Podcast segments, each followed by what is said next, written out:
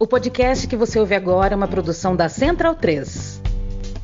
have had a very difficult stretch, but you continue to perform at a high level. How are you able to get to your games? Basketball, when I'm on the court,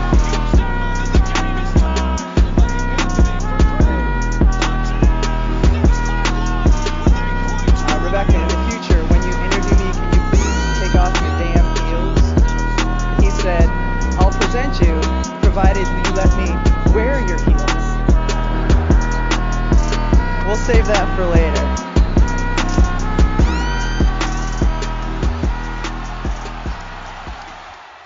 Olá, esse é o podcast do NBA das Minas.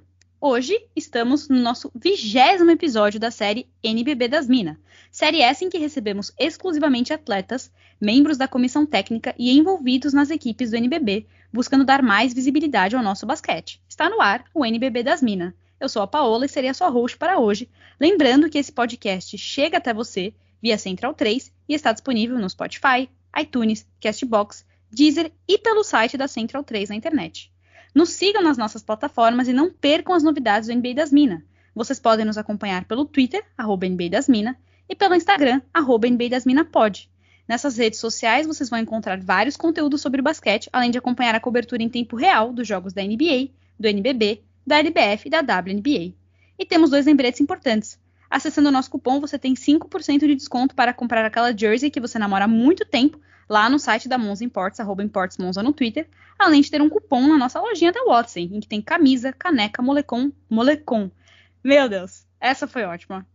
Moletom, tudo muito lindo. E agora a Carol deve estar se matando de rir, minha parceira de sempre, conhecedora expert dos sneakers. Tudo bem, Carol? Como é que você tá? Mano, eu não aguentei, sério. Foi, é mais forte do que eu rir da, do seu alfabeto paulense. Obrigada. Esqueceu de avisar só do dezembro das minas, né? Que toda semana a gente tá sorteando um, um produto diferente, né? No, tá no nosso Instagram e no Twitter. Essa semana é uma jersey em parceria com o Imports Monza, então um pix de 50 reais já pode resolver a sua vida. É isso mesmo. Por isso que eu tenho você na minha vida, você me completa. Muito obrigada por ter me completado aqui, tirado meu... sorte que eu estava com o microfone mutado, senão ia ser um, um.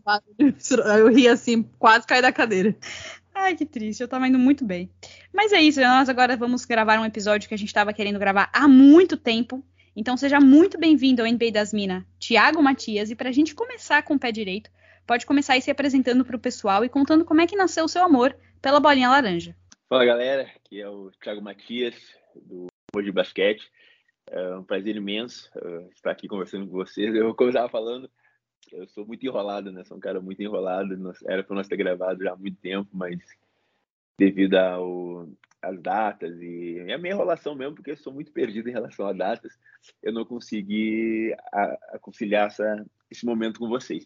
Mas está sendo um prazer imenso estar aqui, podendo ter essa resenha, ter essa, essa conversa e que possa ser bom para nós todos.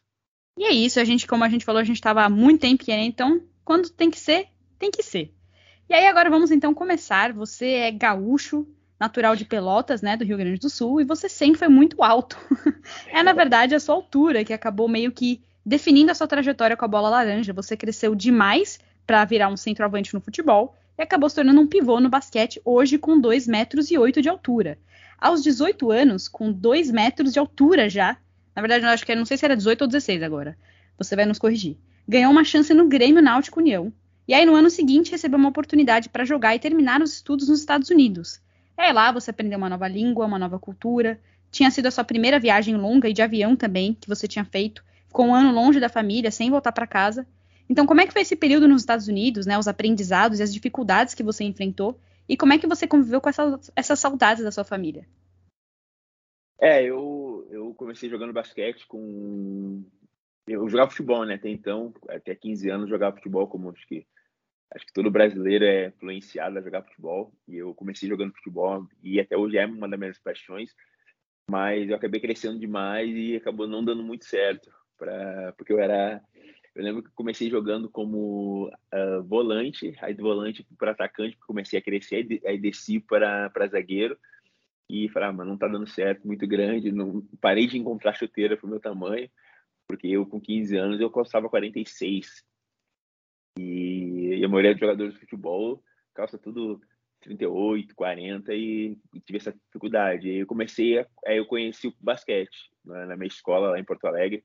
Eu, eu, eu sou nascido uh, em, em Pelotas, onde a família da minha mãe mora e onde eu nasci, mas a minha vida foi feita em Porto Alegre, onde eu, vivo com meus pais lá. E aí eu comecei a me apaixonar pelo basquete, fui convidada para fazer um teste no Grêmio Náutico União. E lá começou toda a minha história, toda a minha trajetória, onde eu me apaixonei pelo basquete, onde eu tive grandes oportunidades. E uma das oportunidades que eu tive foi jogar nos Estados Unidos, onde foi uma experiência sinistra para mim, uma experiência que mudou, literalmente mudou minha vida, porque era um moleque que praticamente ninguém acreditava, porque negro da periferia, vivendo no, no Rio Grande do Sul, que é, um, que é um estado, infelizmente, muito preconceituoso, e que muita gente acha que sendo da periferia, sendo da favela, tu, tu vai virar traficante, marginal algo assim. E eu consegui quebrar todas as estatísticas e consegui me formar nos Estados Unidos. Fiquei um ano lá estudando. Felizmente, foi a minha, minha primeira viagem e eu não aguentei de saudade, voltei para casa, não consegui continuar fazendo a minha faculdade lá. Mas foi uma puta experiência, um aprendizado gigante. Consegui aprender uma língua que hoje em dia é fundamental ter, que é o inglês e isso fez para ser uma fez uma, uma grande diferença na minha história.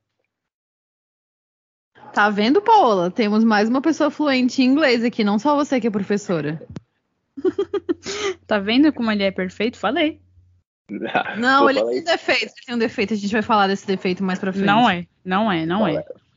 Fala isso não, porque senão eu fico cabulado. E, pô, o inglês eu tenho, eu aprendi inglês, mas morro de vergonha de falar inglês. Os caras ficam até bolados comigo. Quando eu joguei a temporada passada, que eu estava jogando em Fortaleza, o tio Bright, e ele ficava boladão comigo porque eu não gostava de falar inglês com ele. E eu, sinceramente, eu não gosto de falar inglês porque eu tô no Brasil, eu quero falar meu português. Eu acho que quem vem pro Brasil, americano, estrangeiro que vem pro Brasil, tem que aprender a língua, porque é a língua nativa da, do, do país, pô. Tem que aprender essa língua e é difícil, é, assumo mas tem que aprender a falar português e eu gosto de falar português. Não, mas nesse ponto eu acho que concordamos, porque quando a gente vai para lá, não fica ninguém tentando se comunicar com a gente em português, a gente tem que se virar para falar inglês. Verdade, isso é verdade. Eu sofri, viu? Porque eu fui para os Estados Unidos com 18 anos, né? E vou te falar que foi a minha primeira viagem, foi a minha primeira viagem de avião, minha primeira viagem. E, pô, era um moleque perdido, literalmente, sabia falar nada, nada, nada de inglês. Sabia aquele básico de escola pública, mas bem básico assim mesmo. E lá, pô, foi literalmente uma selva, assim. Eu, tava, eu tinha que aprender, porque tinha que estudar, né? Porque como eu fui fazer, como eu fui terminar o. Eu fiz meio ano de high school e meio ano de junior college, eu tinha que estudar para aprender, para passar, para poder jogar, né? Então, começo foi bem difícil, foi bem complicado, mas graças a Deus deu tudo certo. Bom, é, como você falou, é saudade do Brasil e o desejo de jogar na Liga Nacional Brasileira te fizeram voltar e jogar no Paulistano em São Paulo. Seu primeiro ano como profissional, você foi convidado para a seleção e os títulos não tardaram a chegar. Você disputou 11 edições do NBB, com passagens pelo Joinville, Bauru, Franca, Pinheiros, Campo Mourão, faltou até o A, Fortaleza e agora no Mogi. Pelo Bauru, você colecionou troféus, né? Venceu a Liga das Américas, Sul-Americana de Basquete e foi vice no NBB. Contudo, pelo Fortaleza, especificamente na temporada passada, que você foi destruidor. Líder nos rebotes, top 3 em tocos e duplo-duplo, e além de ter concorrido ao prêmio de maior evolução, cujo a gente defendeu que você deveria é, ganhar mesmo não ficando lá no, na, no final, né? A gente viu outros jogadores, mas a gente, na nossa opinião, quando a gente analisa a evolução, principalmente na temporada passada, Pra gente, você deveria ter vencido. Como você avalia a temporada passada e a evolução incrível que você teve, dominando completamente o garrafão? E onde você acredita que pode chegar? Pô, eu, temporada passada, eu, duas temporadas atrás, eu tive um grande problema com o que eu tive apendicite, né? Operei meu apêndice, aí por desleixo meu, acabei engordando 20 quilos nesse, nesse, nessa época, porque eu operei o apêndice, aí eu operei tudo, aí fui tirar os pontos infeccionaram, deu uma complicação, aí fiquei mais tempo parado, aí meio que desisti, meio que desisti do basquete não, mas meio que bem desanimei, aí o Fortaleza me contratou, cheguei lá pesado, E durante essa temporada eu foquei em emagrecer, perder, tentar perder o máximo de peso. É onde eu tive a felicidade, graças ao, ao, trabalho que eu fiz lá em Fortaleza, graças ao presidente que acreditou em mim, o presidente Thales lá de Fortaleza acreditou em mim, acreditou no meu potencial. Consegui perder 15 quilos e, e aí veio a pandemia, eu falei, mano, não posso desistir agora, não posso desleixar agora, e é onde eu consegui perder mais 10 quilos. E, e aí consegui fazer uma grande temporada, temporada passada, que foi uma temporada que eu posso dizer que foi uma temporada dos sonhos para mim, porque tive grandes números. Uh, não foi só grandes números em relação a fazendo double-double e meu time tomando paulada de todo mundo. Não, consegui fazer grandes números, contribuindo pra caramba com vitórias pro nosso time. E, e, tive a felicidade de ser o reboteiro do campeonato, tive a felicidade de, de estar entre os três do, de double-double e, e entrei num, num, seleto grupo que terminaram a, a fase regular do, do campeonato NBB com, com, mais de, de 10 rebotes por média.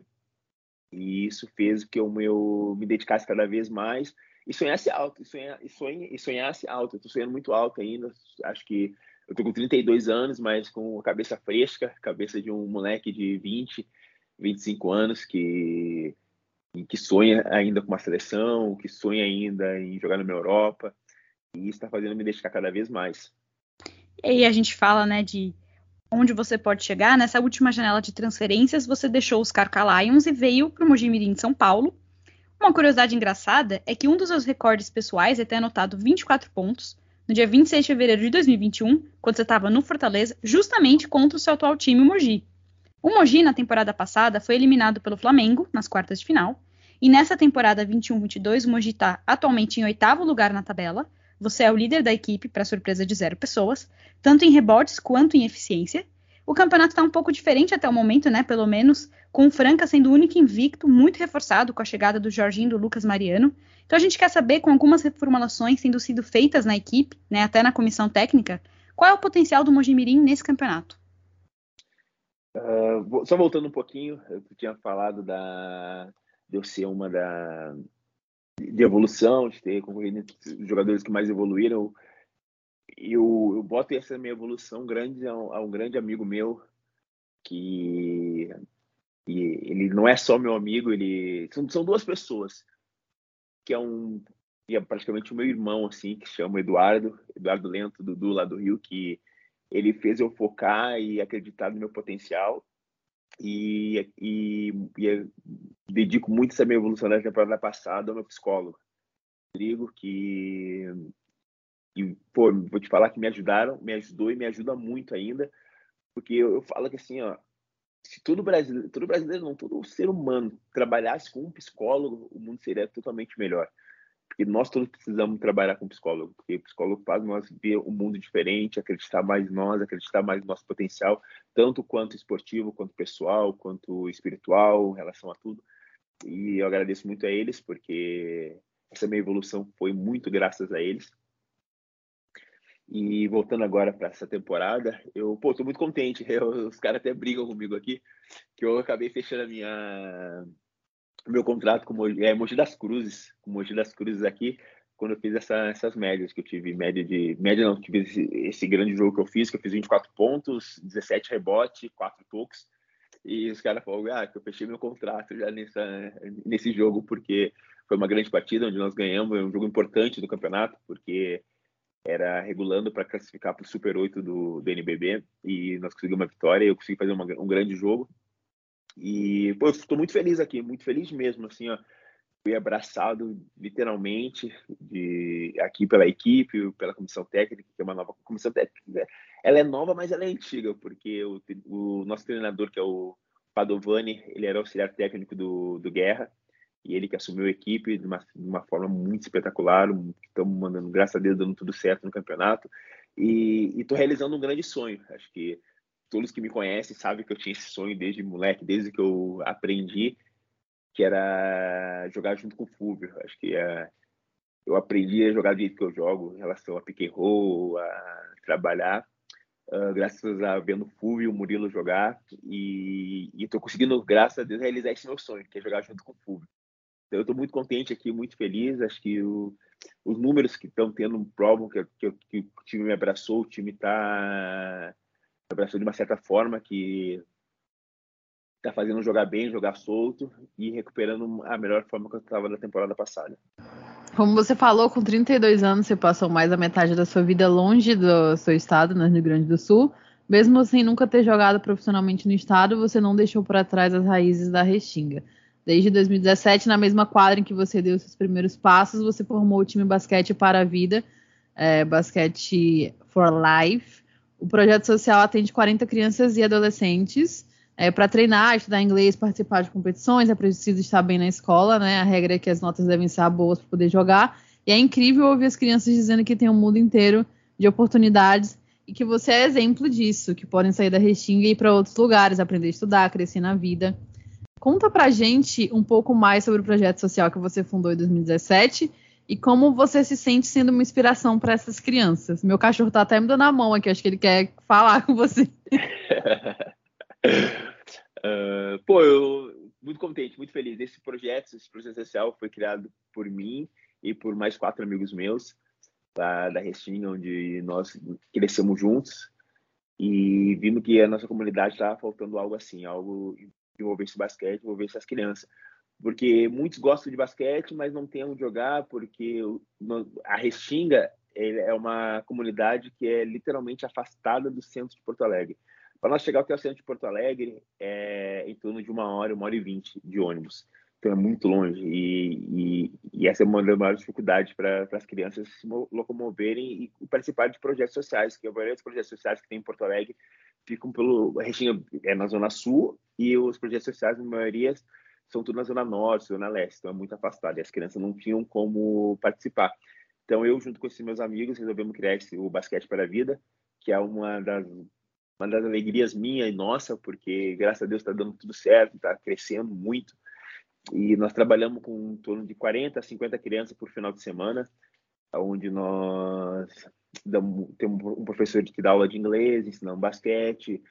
Uh, eles têm, como você falou, eles têm que ter notas boas na aula, têm que frequentar a escola. Então é uma, é uma, das, é uma das nossas alegrias da, da comunidade. E, e o bom de tudo é que a comunidade abraçou nossa, nosso projeto. Os pais abraçaram, a comunidade em si abraçou. Até então, agora, uh, no final de semana, nós vamos estar fazendo uma revitalização da, da, quadra de basquete com a ajuda da comunidade, com doações da comunidade. Então, a comunidade abraçou e está acreditando no nosso projeto. E eu e a Carol, a gente sempre comenta, né, com todos os, os atletas que passam por aqui, como é importante o atleta, principalmente num país como o Brasil, usar a voz, o espaço, o reconhecimento que tem para fazer essas coisas tão importantes para a comunidade. Então, é muito incrível o projeto social que você faz e que ele continue crescendo para mais crianças se inspirarem em você, né? E aí eu só tava rindo porque eu falando Mojimirim o tempo inteiro e você me corrigiu, né? Mogi das Cruzes. Ai, olha, eu falei que sexta... paulistas. Toda, toda vez acontece isso. A Paola, ela criou um alfabeto, assim, só existe na cabeça dela. o melhor, Carol, é que ele fez, assim, falou Mogi das Cruzes. Quando ele falou, eu falei, gente, eu tava o tempo inteiro chamando de Mojimirim. Bom, então esquece, né? Passa, Não, passou. Não, eu, peço até, eu, eu, peço até desculpa por te corrigir aqui. Não! não, imagina, é normal. A Paola é uma pessoa que ela vai gravar um stories pra gente, pra falar, as pessoas vão fazer live com a gente. Aí, em vez dela falar presença carimbada, ela fala presença catimbada, entendeu? Ela cria umas coisas na cabeça dela que não existem. Ela fala e ela acredita no que ela tá falando. É. Ela leva a sério o que ela tá falando. É que na hora que ele falou Mogi das Cruzes me deu um desespero, porque a gente sabe que é Mogi das Cruzes o time, a gente já inclusive falou com o Fúvio aqui no, no podcast, então. Desculpa. É Só isso. Agora, recompondo aqui. É, você sempre se descreve como alguém muito tranquilo fora de quadra, é algo até que te permite ter mais foco dentro de quadra, um complementando o outro. E apesar de todos os tabus, a gente sabe da importância da psicologia em prol de uma melhor saúde mental. E nesses tempos tão cruéis, hostis que a gente está vivendo na pandemia, a saúde mental se torna ainda mais importante. Você mesmo estava falando como você deve muito da sua recuperação depois da cirurgia à psicóloga. Então, assim, você está muito, desde muito cedo, imerso nesse mundo do esporte competitivo, de pressão. A gente quer saber se você recebeu algum tipo de acompanhamento psicológico ao longo, né, do seu desenvolvimento como atleta, pessoa, jogador. Se hoje, né, você continua fazendo a terapia. E o que, que, você faz, assim, para ser tão tranquilo Dá dica aí. Eu, pô, eu acho que eu trabalho com psicólogo desde os 21 anos, 22 anos. Eu é, acho que a terapia é o que me mantém calmo, me mantém num estado neutro, assim, ó, de tranquilidade, de saber que tudo tem seu momento, tudo tem a sua hora. E amo, amo, na moral, eu amo fazer terapia. É uma coisa que, que me deixa literalmente relaxado. O meu terapeuta, ele até brinca comigo, que às vezes eu quero fazer duas consultas por semana, assim, porque eu gosto de falar, gosto de me comunicar, gosto de aprender, gosto de estudar, gosto dessas coisas tudo. E, e é uma coisa que, que, me deixa calmo, mantém literalmente calmo, mantém uma paz de espírito impressionante. Eu gosto muito. E eu não, eu não, eu não vou ser. Uh, não vou falar errado em falar. não vou ser errado em falar é só a terapia que me mantém calmo. Não, eu acredito muito no lado religioso meu. Eu amo a minha religião, amo o que eu faço, amo a minha crença e isso mantém eu muito calmo. Assim, eu qualquer qualquer dificuldade, qualquer qualquer dificuldade que eu tenho na vida, eu eh, vou lá, bato a minha cabeça, vou lá, peço perdão, vou lá, peço auxílio, vou lá, oro, porque meu lado religioso, junto com a minha a psicologia, está me ajudando muito e me ajudou muito. A gente vai falar mais sobre, sobre esse lado, sobre esse ponto. E, assim, é importante abordar a psicologia, né? Falar sobre terapia e tal. A Paula parou de fazer terapia, né, Paula? Tá errada de parar de fazer eu terapia. Sei. Eu fui a pessoa Triste. que mais atazou a minha ideia para eu voltar a fazer terapia, porque eu também tinha parado. Mas assim, é surreal o quanto muda. É, num, dia, mesmo que você tá mal, sabe? Essa semana mesmo eu fui fazer terapia, eu estava péssima, porque eu tinha um mês que eu não conseguia fazer com a minha psicóloga. E aí o simples fato de fazer já muda completamente a, a, o seu humor, a forma como você tá e como você enxerga as coisas, né? Parece que limpa a sua vista. É, tu, tu consegue ter uma, uma, uma terceira visão, né? Porque foi que eu, eu converso muito com, com a molecada aqui de Mogi na vida tem três, tem três visões, é, três verdades. A minha verdade, a verdade deles é a verdade verdadeira. Que a psicologia é a mesma coisa. Tem a verdade, tem uma verdade, a segunda verdade e a terceira verdade. E a terceira verdade é a, terceira, é a verdade psicóloga, onde o psicólogo consegue enxergar as duas verdades e te dar uma verdade dos dois lados. Não sei se vocês conseguirem me entender do que eu quero Dói falar. um pouco essas verdades, às vezes é dois tapão na cara. É, mas é. faz parte. Mas faz parte porque nós, nós, nós somos falhos, né? Nós somos seres humanos, nós somos falhos. E às vezes tomar esses tapas na cara é importante e é fundamental para nós aprender, para não co continuar cometendo esses mesmos erros, mesmo nós cometendo os erros novamente, porque às vezes nós, às vezes nós gostamos de tomar uns tapas, né? Mas os nossos psicólogos estão aí para nos ajudar a nós errar menos. Tá ouvindo, né, Paola? Marcar terapia urgente. ouvindo tudo, mas é aquela clássica história: faço o que eu falo, mas não faço o que eu faço. E falou tudo errado, ditado ainda. Eu faço o que eu digo, mas não faço o que eu faço. tá, mas você entendeu? Dá na mesma. entender, Ai, mais uma pra ah, Paulices, tá? Até já tô com reputação até com o Thiago. Ai, que situação. Bom, em quase todo episódio a gente aborda o tema racismo, porque infelizmente a nossa sociedade é extremamente racista, além de machista, né? Homofóbica, enfim. O ambiente dos esportes não seria diferente, é bastante hostil para as mulheres, ainda mais para as mulheres negras que ficam à margem dos espaços de transmissão ou não recebem o reconhecimento que merecem dentro das quadras. Algumas semanas atrás você postou que teve a felicidade de ter em quadra apitando o jogo do Mogi, a árbitra Miriam, a primeira mulher, mulher, negra a apitar uma partida do NBB, e que você desejava que ela fosse a primeira de muitas mulheres negras trabalhando no basquete nacional. É um primeiro passo pequeno, mas um passo em prol da representatividade de mais igualdade. É, quais foram os sentimentos que você teve nesse dia do jogo? Você acredita que a Liga tem implementado medidas efetivas de combate ao racismo e de luta por mais representatividade? Felizmente, Uh, a liga ela não, ela não combate ainda o suficiente. Não só a liga, mas todos nós, todos nós não. As pessoas elas só querem combater o racismo no, na, em novembro. É impressionante. Chega novembro, nossa, antirracismo, vamos combater o racismo e tal. Acabou dezembro, acabou novembro, tu não vê mais nada. E isso é uma coisa que me deixa chateado, uma coisa que me irrita. Porque acho que o racismo só acontece em novembro. Não, nós negros convivemos racismo 365 dias. 365 dias por ano. E isso não pode acontecer. Nós temos que combater o racismo o tempo inteiro. Como aquele velho ditado, tu não, tu não, tu não, não basta tu ser, tu não ser racista, tem que ser antirracista. Tem que estar lutando contra o racismo 365 dias por ano. E infelizmente a liga só quer combater o racismo em novembro, e isso eu acho muito errado. Tem que lutar, trabalhar, focar em coisas durante a temporada inteira, o ano inteiro. Eu não aceito que a liga não esteja uma repórter negra, um jornalista negro, mais árbitros negros. Uh, conheço muitos, muitos jornalistas, muitos, muitos comentaristas negros com qualidade igual ou superior a muitos, muitos, a muitos jornalistas e comentaristas que tem na liga. Só que, infelizmente, ele não tem a oportunidade que, os, que as pessoas brancas têm. E a liga precisa rever isso. Precisa rever porque essa, essa representatividade é muito importante para nós negros, para as crianças que estão vindo, que sonham em ser jornalista, que sonham em ser árbitro, que sonham em ser algo referente ao esporte através da liga. E, infelizmente a liga não, ela não, ela não luta um trabalho suficiente ainda para combater isso. E que não sejam únicos, né? Porque eu acho que hoje a gente tem só o Léo Figueiró como técnico e como comentarista mulher. A gente teve a Janete comentando alguns jogos, né? Mas nenhuma mulher fixa como comentarista negra. Como homem negro, a gente tem o Pedro no Sport TV, o Pedro Maia. E tem o Danilo Labante, que para mim, assim, hoje, em termos de comentarista de basquete, NBA especificamente, ele é o que traz os dados de uma forma mais acessível e que entrega melhor ao público no geral. Então a gente tem muitas pessoas qualificadas, só que quando aparecem são pessoas únicas, né? Muito pontuais e tal. Não, não abrange realmente.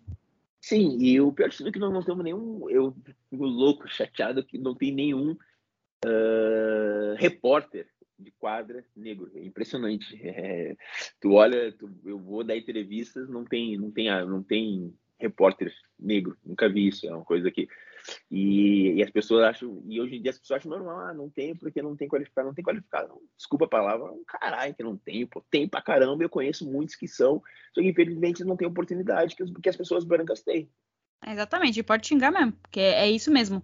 Eu lembro, uma vez estava conversando com a Carol, que o Danilo ele tinha postado é, um grupo né, de transmissão, acho que era para os Jogos Olímpicos, né, Carol? E assim, só tinha ele com Sim. pessoa negra ali, e tipo assim, as pessoas comentando, ai, que legal, que equipe, e tipo assim, é, é muito evidente o problema, mas parece que as pessoas ah, são, são, como é que você falou assim, tão confortáveis em apenas lutar contra isso em novembro, porque faz mais engajamento, aí depois passa tudo igual. Então... Gente, isso assim é um ponto que lembrou até de um algo que aconteceu no meu trabalho, não vou citar locais, né, porque eu não quero ser demitida, obviamente, mas assim, eu tava fazendo um trabalho, para quem não sabe, eu trabalho com publicidade, e aí o trabalho era escolher uma quantidade X de influenciadores para a marca que eu trabalho. E aí, gente, o, a apresentação chegou para mim e só tinha gente branca. E aí as pessoas foram apresentando e tal, não porque essa pessoa aqui não sei o que lá, não sei o que lá, não sei o que lá. E aí chegou no momento que a, a moça foi apresentar uma, uma influenciadora, que ela era super problemática, as entregas dela eram ruins, mas ela tava lá porque ela era rica e não sei o que. Aí eu falei, não, pera, tu vai parar a apresentação eu vou te falar, tu vai botar todas as fotos que tá aqui, não te incomoda tu olhar e tu ver, tipo, uma pessoa negra aqui. Tem duas pessoas negras nessa apresentação aqui, olhando essa, esse deck. Vocês não se incomodam de ver, tipo, trazer pra gente ver uma pessoa negra no meio de 30 pessoas brancas aqui, sabe? Tipo, isso não, não dói em vocês, gente. Vocês olham isso aqui, tipo, acham, tá lindo, isso aqui é o Brasil. Porque, assim, é, eu fico indignada, sabe? É, é, surreal, assim, é uma parada que você vê, você acha, mano, não é possível que as pessoas olham pra uma merda dessa e não se incomodam de ver, tipo, mano, não tem ninguém aqui, não tem nenhuma pessoa indígena, não tem uma, uma, um deficiente, sabe? Um PCD, não tem um asiático, não tem, só tem pessoas brancas e vocês botaram uma pessoa negra para fingir que é um, sabe? Pelo amor de Deus. E é bem isso. Eu, nós estamos falando em negros, mas não tem indígena, não tem não tem outras classes, é, é somente branco, só tem literalmente. Parece que o Brasil é, é, errado falar isso, mas parece que o Brasil é uma Alemanha, onde só tem pessoas brancas e, e negros. Ah, sei lá, não sei te dizer a palavra certa, mas estamos falando somente de negros, mas faltam indígenas, uh, atletas indígenas, ter mais liberdade, ter mais oportunidade para essas pessoas também. Exatamente. Só um último dado antes da gente passar para a próxima pergunta. Para quem não sabe, o Brasil tem uma maioria de população de pessoas negras, tá? São mais de 56%, só para ficar esse dado aí, né, batendo na cabeça. Mas a gente vai falar agora de uma outra coisa, porque o Tiago Matias é um homem de muitos talentos e talvez poucos saibam, ele tá até rindo já, que você gosta muito de cozinhar deseja cursar as faculdades de gastronomia, que a Carol, inclusive, aqui já fez, e educação física. Sua mãe é uma chefe de cozinha, produz salgados artesanais, então você acaba se inspirando nela, né? Mas mãe é mãe, ninguém nunca chega nem perto. Então a gente queria que você contasse pra gente como é que nasceu essa sua paixão pela cozinha, quais são os melhores pratos que você faz, o que, que você vai ensinar pra gente hoje. A gente quer comer, a gente tá com fome. É sexta-noite. Pô, é cozinhar para mim é uma terapia, literalmente uma terapia. Eu amo cozinhar, amo, amo. Às vezes eu não só o pior, pior de tudo é que eu não amo só cozinhar para mim, eu amo, eu amo cozinhar para os amigos, para os caras do meu time. E, pô, eu gosto, é literalmente uma terapia, assim. A minha mãe, ela é chefe de cozinha, ela trabalha com salgados artesanais, meu pai cozinha, minha mãe, a minha irmã, ela é confeiteira. E então eles trabalham muito com, com comida mesmo, com salgados, doces, etc. E eu amo cozinhar, amo, e eu aprendi desde, desde novo, porque meus pais sempre tiveram que trabalhar, né? Eles trabalhavam eu ficava sozinho com minhas irmãs, aí minha irmã uh, cozinhava para nós, aí começou a trabalhar também, eu, eu, aí quem teve essa incumbência, quem teve essa de cozinhar dentro de casa, depois da escola fui eu e acabei aprendendo e não só aprendendo, mas também me apaixonando pela cozinha, pela culinária. É uma faculdade que eu quero fazer, uma faculdade que eu quero assim que terminar educação física, fazer uh, gastronomia. E, pô, gosto muito, gosto muito, gosto, gosto, de, pô, gosto demais, assim, os caras do meu time ficam até bolado comigo, porque o tempo inteiro eu quero cozinhar, o tempo inteiro eu quero fazer comida aqui dentro de casa, e eu, foi a minha, a minha paixão, assim, eu gosto de cozinhar de tudo um pouco. E eu acho que eu, eu acho que eu cozinho bem, viu? Porque é que eu não sei se, eles, se, se os garotos eles não eles têm vergonha de falar que tá ruim a comida, pelo menos eles falam que tão bom e comem. Então, acho que eu acho que consigo acreditar um pouco neles. Eu ia perguntar exatamente isso. Existe alguma coisa que você goste mais de fazer? Pô, tem. tem pô, eu gosto, pô, eu gosto de fazer uma parada que se chama entreveiro, que é uma comida, comida gaúcha. Gosto de cozinhar bolo, amo, amo bolo, bolo é uma parada que assim, ó, gosto demais, por mim eu como um, um, um, bolo por dia, porque eu gosto muito de bolo. Gosto de fazer mousse de chocolate, pô, gosto de fazer feijão, pô, meu feijão, na moral, esquece, pô, é bom demais, bom demais. É que não tem ninguém aqui para falar o tanto que é bom meu feijãozinho preto. E eu gosto de fazer um pouco, um pouco de cada. Eu gosto, eu gosto literalmente, tipo, eu tenho um livro aqui em casa, que é papo de ter umas 500 receitas. Eu pego o livro falo, ah, hoje eu vou, vou folhar o livro, vou cozinhar tal coisa. Aí vai lá sair na folha, vou lá e cozinho. E assim vou vivendo, cozinhando, cozinhando. Vou falar uma coisa, você falou assim, ah, que você tem medo que seus amigos né, não falem a verdade.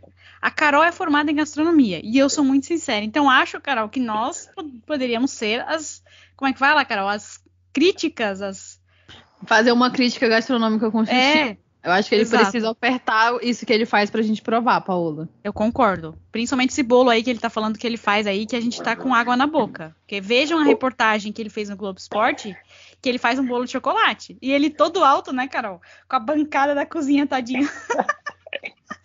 Lá embaixo, então, ó. A bancada da cozinha era do tamanho da Paola, coitada, que tem 1,20m. Desgraça. Obrigada, Carol. Mas olha, a gente se oferece aqui para ser crítica. Se você quiser, estamos disponíveis.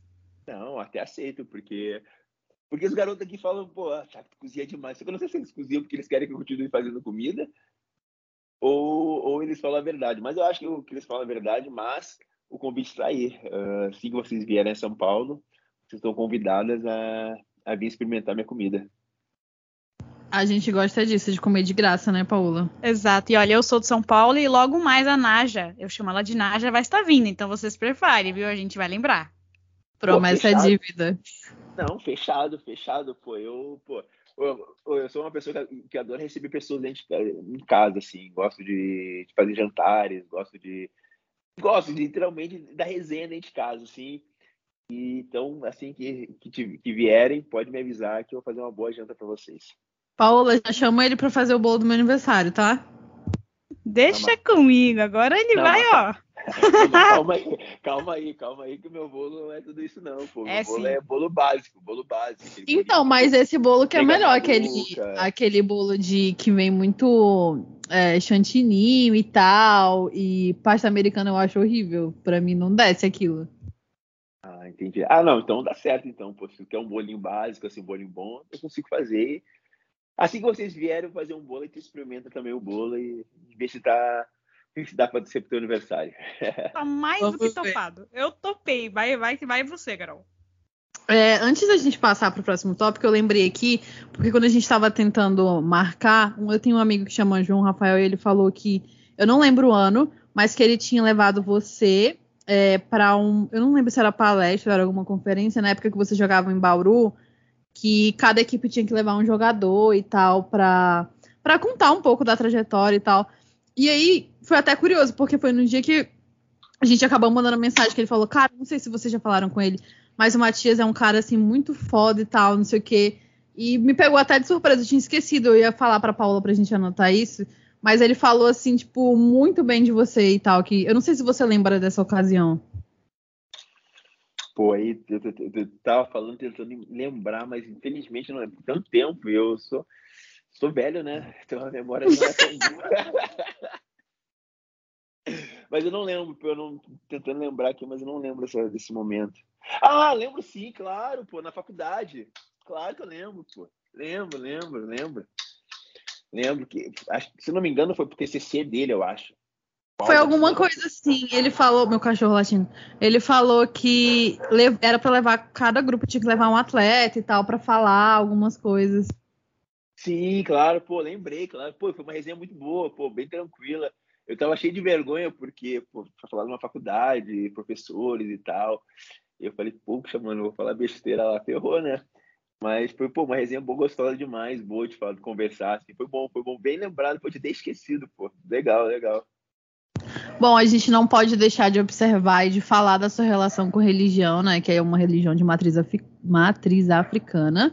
Você sempre está postando sobre as suas entidades sagradas e reverenciando quem nos protege. A gente sabe que o cenário para quem é candolecista ou bandista no Brasil é de extremo preconceito religioso e de racismo mesmo. E dentro do esporte você percebe que isso rola muito também. Como começou a sua relação com a religião? Dentro do esporte chega a ser ridículo. Teve temporada passada, tava jogando bem, tranquilo, ótima temporada da Fazenda. Aí um rapaz chegou, um rapaz chegou e falou assim pra mim, ah, Chaco, você tá jogando bem porque tá fazendo uma curva pra jogar bem. Eu falei, porra, agora meus games viraram jogador de basquete também agora, então mas eu jogar bem, pô.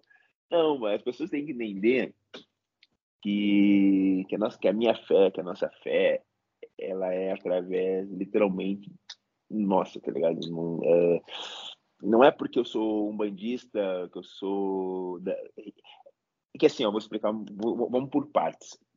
No Rio Grande do Sul tem uma tem um banda e tem uma religião que vem da Nigéria, que é nação. E são três tipos de nações: nação Nagô, nação Uibeje e nação Iara, alguma coisa assim. E desculpa se meu pai de santo, quem estiver ouvindo e eu estiver falando muita besteira. E, e, e eu sou de nação, nação Nagô, e é uma religião que afro que literalmente eu amo. Eu acho que é uma fé que eu tenho, que eu passei por todas as religiões e, e eu me achei na, na nação e na Umbanda. E são religiões afro, religiões que é onde eu acredito, onde eu estou aprendendo cada dia mais sobre meus antepassados, sobre o meu, sobre a minha história. E, e as pessoas acham que só porque eu sou de, de religião afro e acham que, eu, que, eu, que nossa religião é para praticar o mal, é que é para tirar vantagem dos outros e tal. Não, as pessoas têm que tentar estudar um pouco e aprender um pouco sobre mais sobre a religião afro e deixar esse preconceito de lado e literalmente querer aprender e perguntar, pô, eu tô literalmente aberto, tô começando a publicar mais coisas.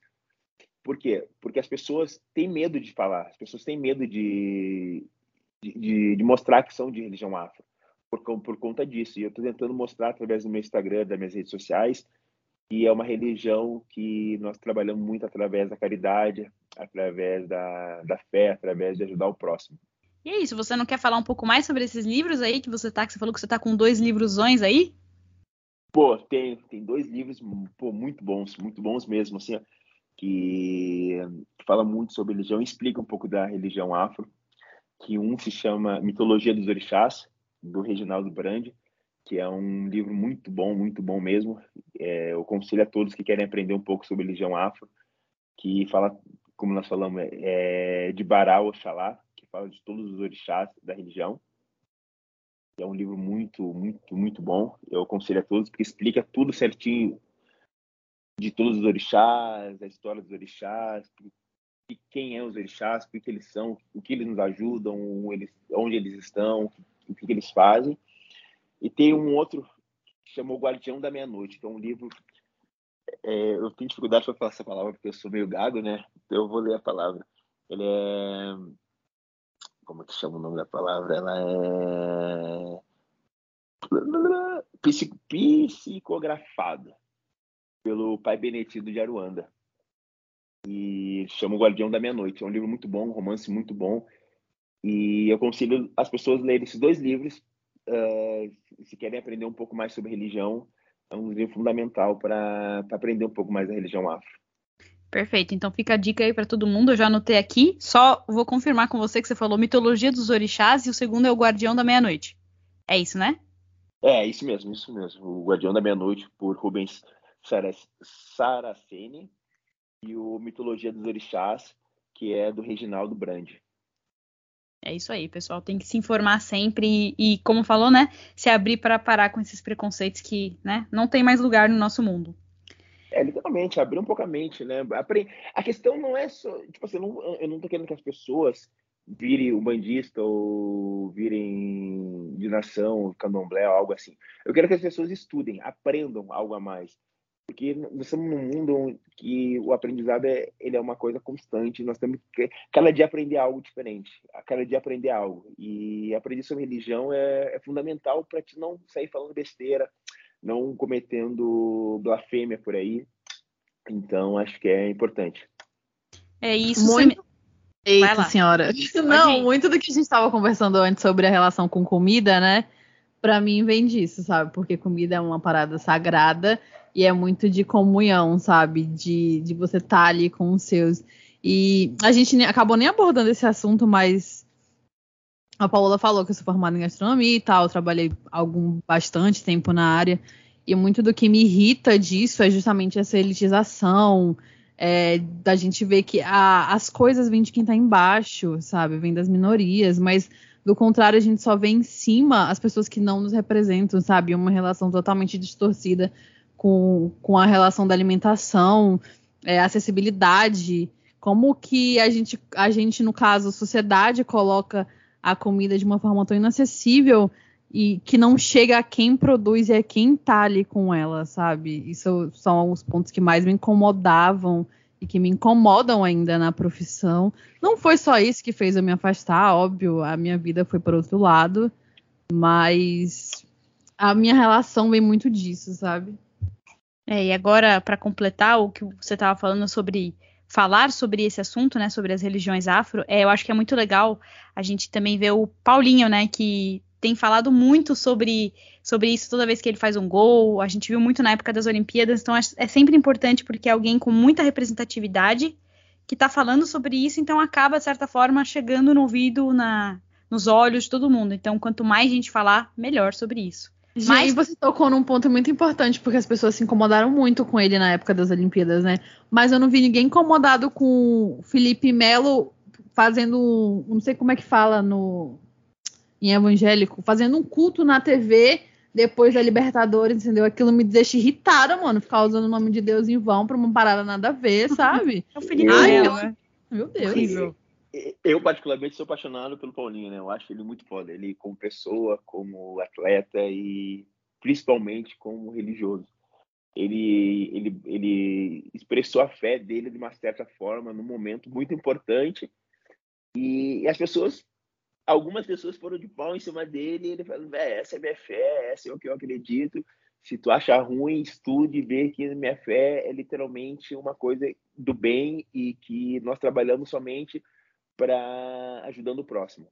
E querendo ou não, a Umbanda, Candomblé, são praticamente isso. Eles são, são as entidades que vêm para nos ajudar, para nos, nos evoluir. Porque nós estamos nesse plano terrestre, nesse plano, literalmente para evoluir, para ter oportunidade de, quando nós partirmos, ter uma evolução boa no outro plano.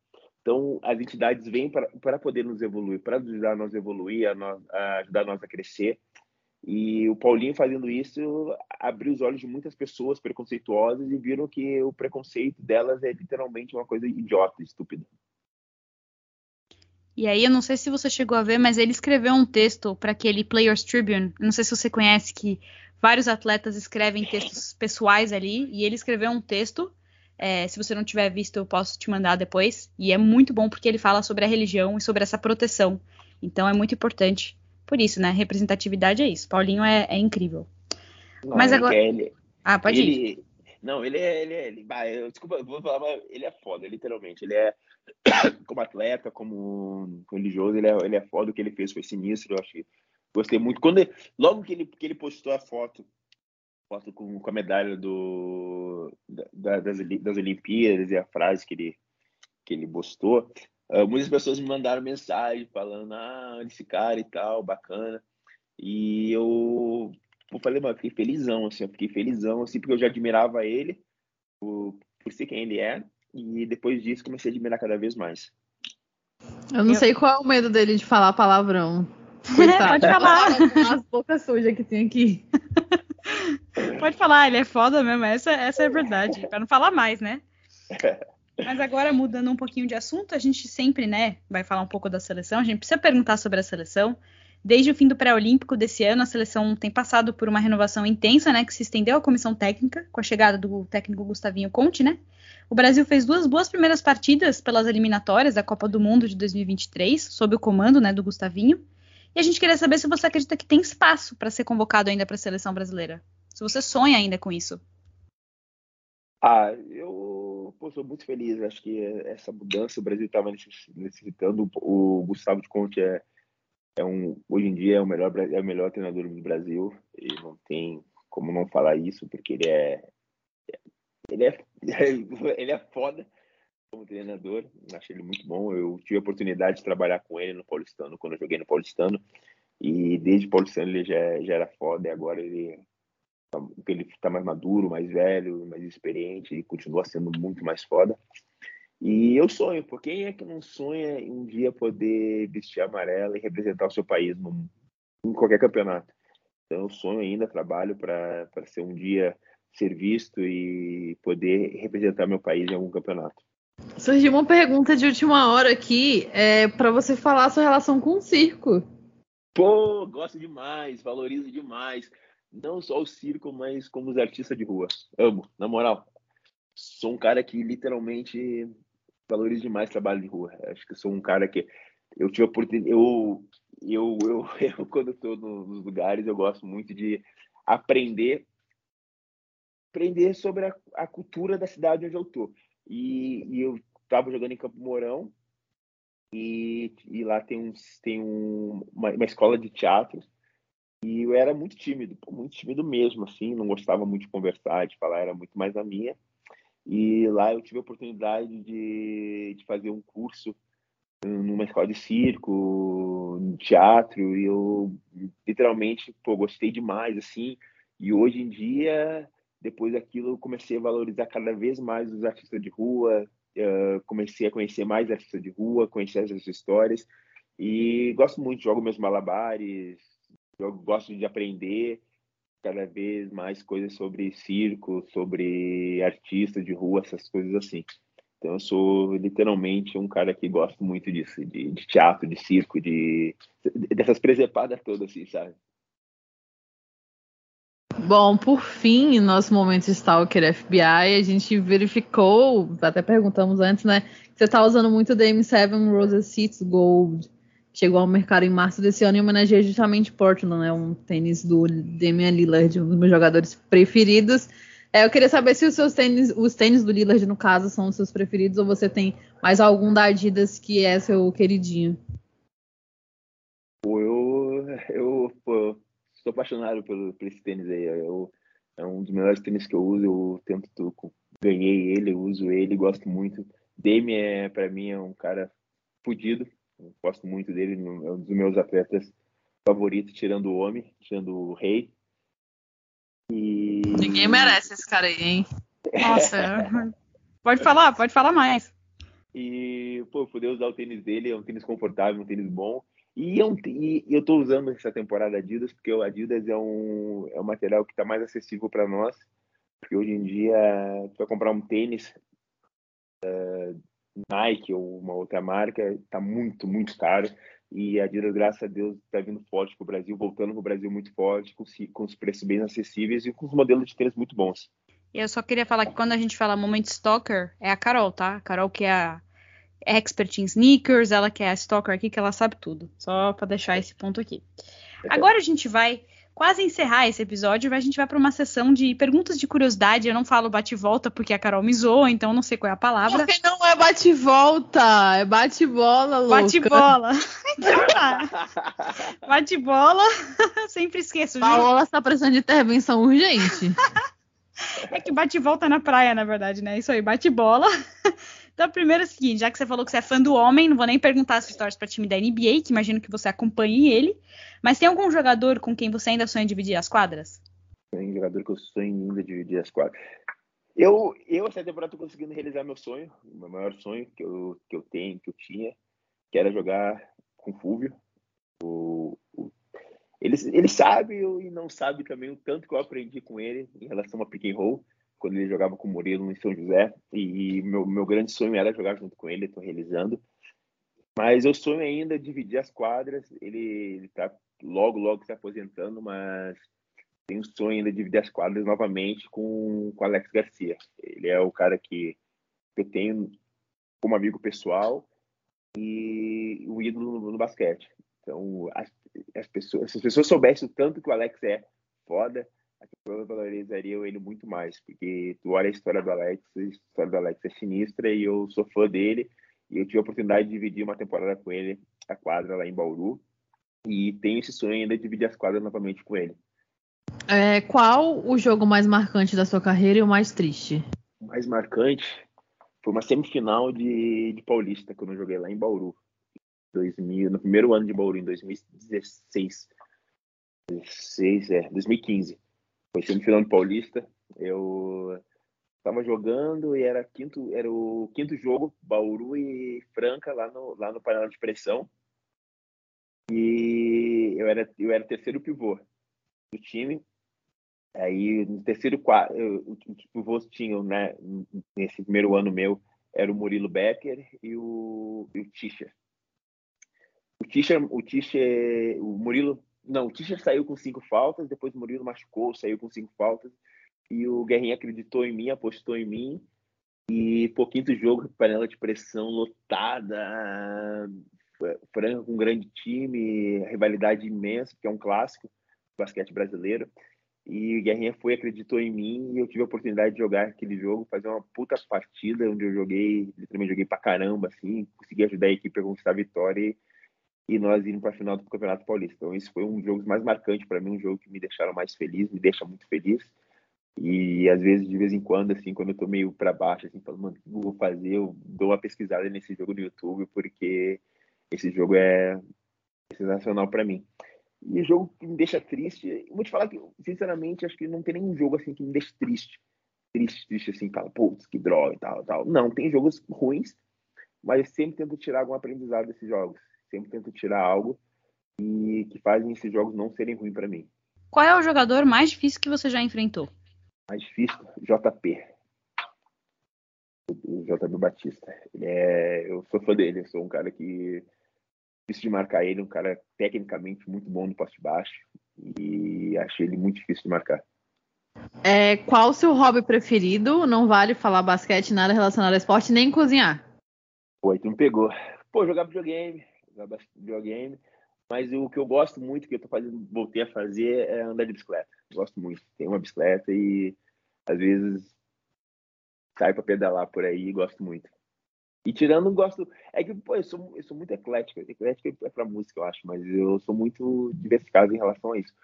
eu gosto de pedalar, gosto de ir pra cachoeira, gosto de ir pra praia, amo praia, amo estar no meio da natureza, assim, então gosto de tudo um pouco, mas acho que a bicicleta seria o mais ideal.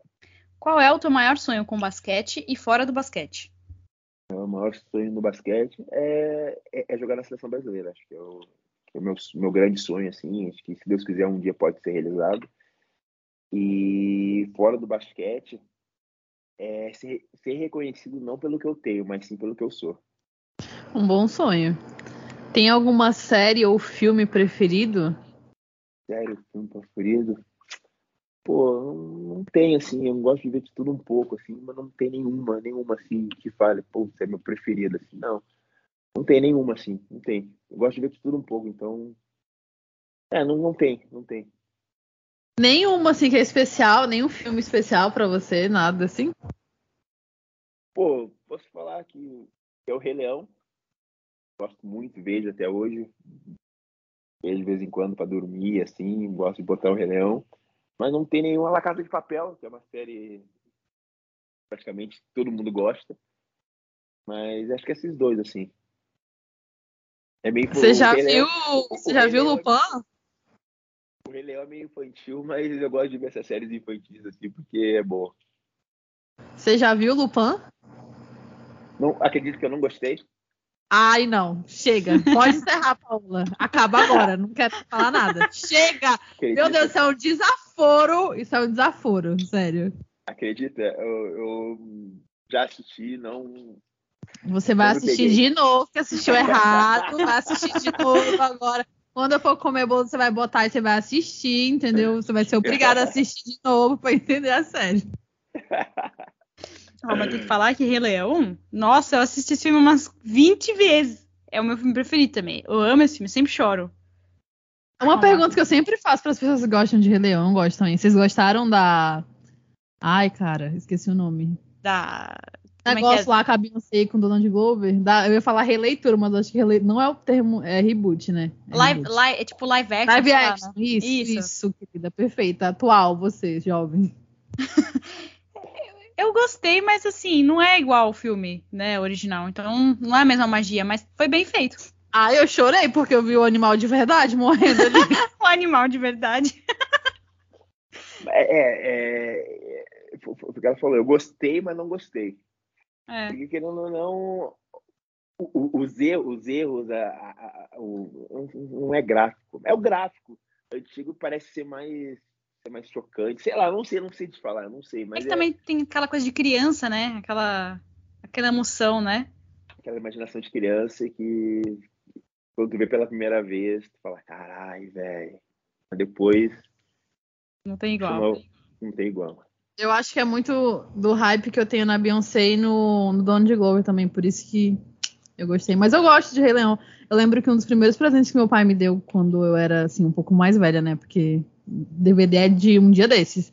Foi uma coleção que tinha Rei Leão, tinha Tarzan, tinha Toy Story, tinha todos esses filminhos assim de criança. Ah, Ai, legal. Eu queria ganhar essa coleção. Queria. Quase acabando. Você não escolheu série, assim, falou uns filmes, mas qual é a tua comida preferida? E se é você quem faz ou outra pessoa, né? Já que a gente sabe que você é quase um chefe. Pô, minha comida preferida é arroz, feijão e que bebe. Minha mãe fica louca com isso, porque eu amo isso. Amo arroz, feijão e que bebe. Não sei se Mas- Você sabe o que é que bebe? É você que faz ou sua mãe? Minha mãe. Não, eu sei fazer, mas o mas a comidinha da mamãe tem um, tem um gostinho diferente. Então eu gosto muito. Eu não sei o que, que é, não. O que, que é? É, é tipo de uma de um purê de abóbora. Hum, deve ser é bom. um purê, é tipo uma comida de origem africana, geralmente tem alguma proteína junto com a com o purê de abóbora. Ai, que delícia, que eu gosto de abóbora. É muito bom, muito bom. Eu, às vezes a minha, a minha mãe fala, ô Thiago, ah, o que que tu. Ah, o que que tu quer? Tu tá vindo, tu indo pra casa, né? O que quer comer de comida e tal, fazer uma comida diferente. Então, mãe, eu quero arroz, feijão e que bebe. Ela fica louca comigo. Gente, eu não gosto de abóbora. Nossa, abóbora é bom demais. Nossa, abóbora, doce de abóbora, nossa, abóbora assada, abóbora frita. Nossa, eu gosto de abóbora de tudo que é jeito, filho. Abóbora é muito bom. Agora, mais difícil, quem vai ver esse NBA não vai ser o Lakers. Já, isso aí já pode aceitar, entendeu? Coloca no seu coração, não vai rolar, É. tá? Esse ano não, amiga. Sinto muito. Mas quem vai ver esse NBA? Pô, essa é uma pergunta que eu, eu vou, vou, vou pular, porque eu faço a mínima ideia. Literalmente faço a mínima ideia. Que bom, gostei que ele não falou Warriors. Me deu uma paz no coração, pelo menos. Mas você vai ficar chateada se ganhar, querida? Vou, nossa, não aguento esse time. Mas por quê? Porque seu time é ruim? Que só tem Não. 12, que só anda? Ó, sabe um negócio que eu vi hoje aí? Que o Lakers é a Eu equipe que mais anda em quadra. Que mais... Confere outro, Paula. Eu não, eu não gravei. Eu passei só pelo negócio, eu não gravei. Eu sei que era o que mais anda. E aí o que mais?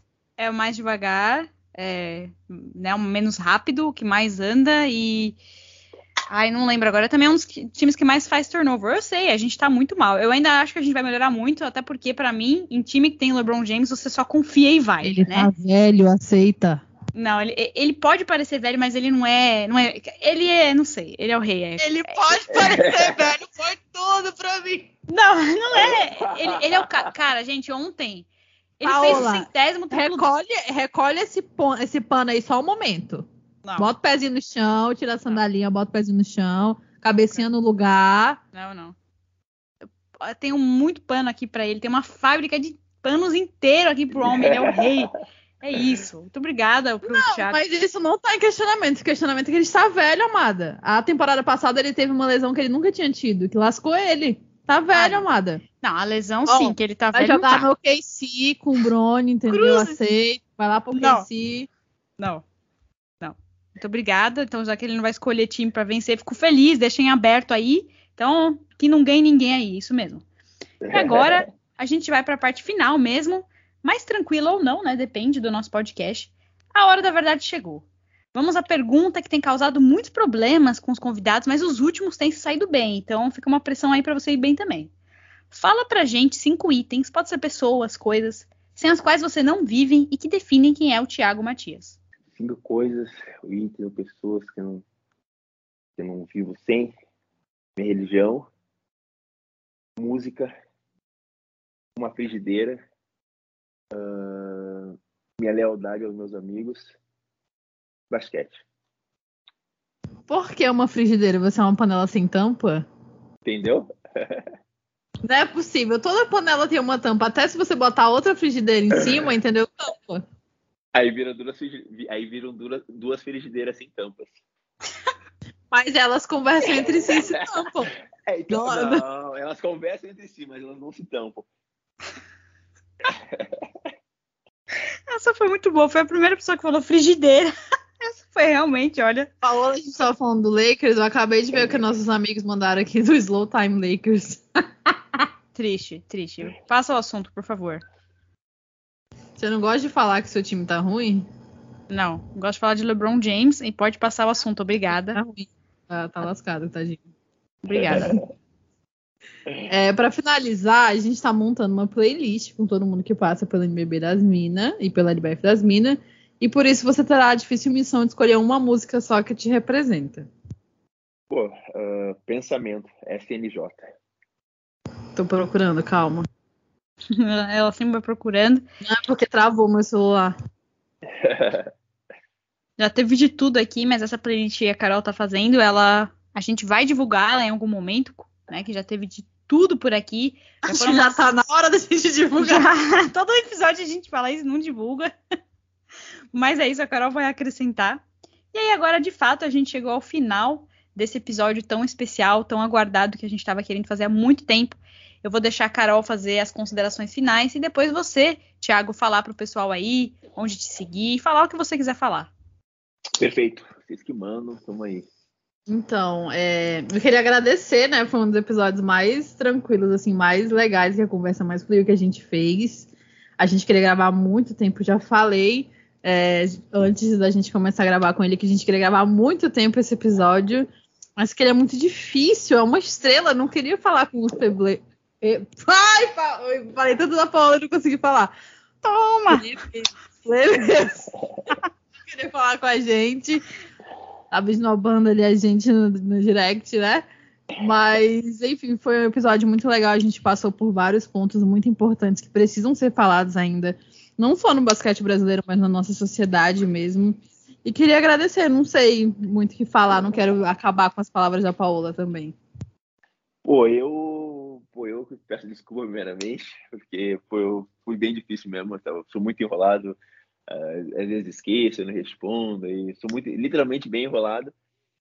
E, mas, pô, tô felizão mesmo, assim, ó, contente pra caramba, desejo um maior sucesso para vocês. Uh, feliz pra caramba por ter participado, gostei muito da resenha, resenha muito boa. Uh, fiquei feliz de poder contar um pouco da minha história, falar um pouco do que eu mais amo, que é falar de religião. Gosto muito de poder contar um pouco de religião, falar um pouco de religião, coisa que deveria ser mais mais qual é a palavra certa, abrangendo não, é, mas ser, ser mais falado, ser mais ser mais explícito para todos, para acabar um pouco desse preconceito. Gosto muito, acho que gosto muito disso, acho que sou falei, falei, falei, mas eu sou um filho de Xangô, sou um filho que sou, um, sou filho de um de, filho de Xangô e filho de Xangô gosta de tudo falar, gosta da comunicação. Filho de Xangô só não é filho de de Bará, que o Bará, para quem não sabe na religião é é Exu, e Exu é o é o orixá da comunicação.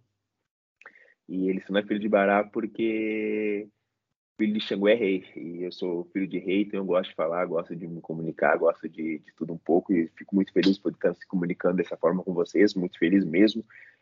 Peço desculpa por não ter sido antes, mas acho que tudo tem seu momento e, e, e nada melhor do que ser o programa número 20 para poder falar. E muito obrigado, muito obrigado mesmo de coração. Peço desculpa por algum erro que eu tinha feito aí e que possa ser que nós podemos ter mais resenha outras vezes. E vocês estão convidada, mais que convidada, a vir na minha casa. Eu vou fazer uma bela janta para vocês. É só me comunicar. Tenta me comunicar um pouquinho antes, né? Porque sabe que eu sou bem enrolado, então. Mas vocês estão bem convidadas e, e desejo todo o sucesso do mundo para vocês. Acho que antes da Paula falar, não precisa pedir desculpa. E uma vez, uma pessoa muito sábia falou para mim, porque eu também sou filha de Xangô, virou para mim e falou assim: você tem que parar é, de olhar para os outros ao seu redor, porque você é filha de rei, você nasceu para brilhar sozinho. Isso é pura verdade. Eu, depois que eu aprendi isso, eu, a, minha, a, minha, vida começou a fluir muito mais. Eu, eu amo e acredito muito no meu pai. Eu sou apaixonado por meu pai. Sou filho de Xangô com Oxum.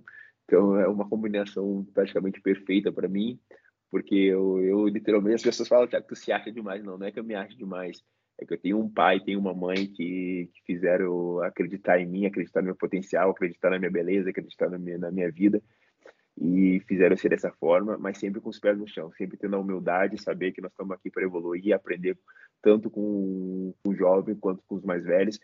Uh, tem um estado que eu uso muito em relação a isso, é que assim, ó, quando é novo, quando pergunta para uma criança o que, que tu o que, que tu quer ser quando crescer, fala para a criança, a criança fala, ah, eu quero ser médico para poder ajudar os próximos, ajudar as pessoas.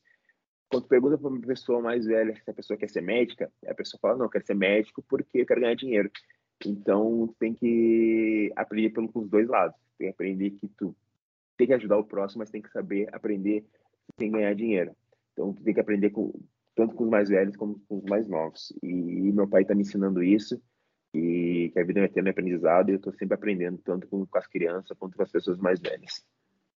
E é isso, como eu falei, eu falo pra caramba, gosto de falar, gosto de me comunicar. Eu, por mim, ficaria a noite inteira conversando com vocês aí, porque é uma resenha gostosa, está sendo uma resenha gostosa de ser falada e, e possa ter mais vezes. Pois então vocês preparem, né? A gente vai te chamar outras vezes, espero que dessa vez você responda. Além da gente já ter aceitado o convite, tá? Quando a Naja aqui vier para São Paulo, Vai pode fazer um bolo de bola de basquete. Desafio então, pô, nós podíamos, eu, vocês vão vir no dia que eu logo logo eu vou estar fazendo uma, eu quero, é um dos meus planos fazer um uma rede social, tanto no Instagram como no YouTube, de receitas minhas e eu vou talvez estrear minha, esse, meu, esse, essa, esse meu outro lado com vocês aqui experimentando e sendo minhas, minhas cobaias nas minhas experiências culinárias. Nossa, então a gente vai honra. gravar e vai te ajudar a postar. Isso, que a Carol é Pô. rainha das mídias. Pô, eu fechado amei. então. Fechado, Fechadíssimo. Fechado. Pô, foi... oh, então, por isso que eu falo, pô tudo tem seu momento certo, assim, ó. E, ó, viu? Já, já, já fechei, eu já fechei o um negócio para o dia de vocês virem jantar comigo. A gente que agradece aqui, realmente, Carol, tudo acontece no momento certo. Tenho nem palavras para isso. Agradecer você pelo episódio, pela resenha, por ter se aberto sobre tantos assuntos importantes.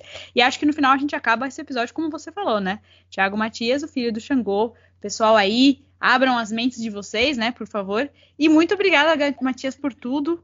Eu não sei agora, gente, se eu tinha um Matias, Tiago, o que você prefere? Tá difícil. Hoje perdida. você tá difícil, hoje você tá difícil. Você, você tomou um negocinho antes, Paola, não, alguma coisa? Não, não tomei, que saco. Você prefere que a gente chame você como, na verdade? A gente nem perguntou isso. Pô, eu não, eu não tenho tanto, assim. É que assim, ó, eu sou uma pessoa que tem 30 mil apelidos, assim, ó. Uns me chamam de Thiago, outros chamam de Matias, outros chamam de Tias, ou Matião, ou Tias, ou Mati, ou TH, ou MA, então tem 50 mil apelidos. Eu deixo com, conforme ficar mais confortável para vocês. Então, então, muito obrigada por passar pano para mim. Eu te agradeço muito pelo episódio. Eu espero que você volte mais vezes. E, pessoal, quando ele abrir esse, essa conta aí do Instagram com as culinárias né, deliciosas, por favor, deem um biscoito e nós seremos as cobaias com muito prazer, viu? Então, é isso. Muito obrigada para todo mundo que ouviu e até a próxima. E feliz festas também, né? Vai que a pessoa não escuta mais a gente. É, então tem essa, né? Desejar um feliz Natal, uh, um próspero ano novo, que, que o ano de 2022 possa ser um ano de, de muita evolução, de muito crescimento e que eu, uma coisa que eu uso muito, que falo muito, que no dia 25 que não seja somente uma data festiva, mas sim que o nascimento do Jesus Cristo possa ser nos nossos corações para nos evoluir cada vez mais. Exatamente, com essa mensagem tão bonita. Feliz Natal também da nossa parte e até a próxima.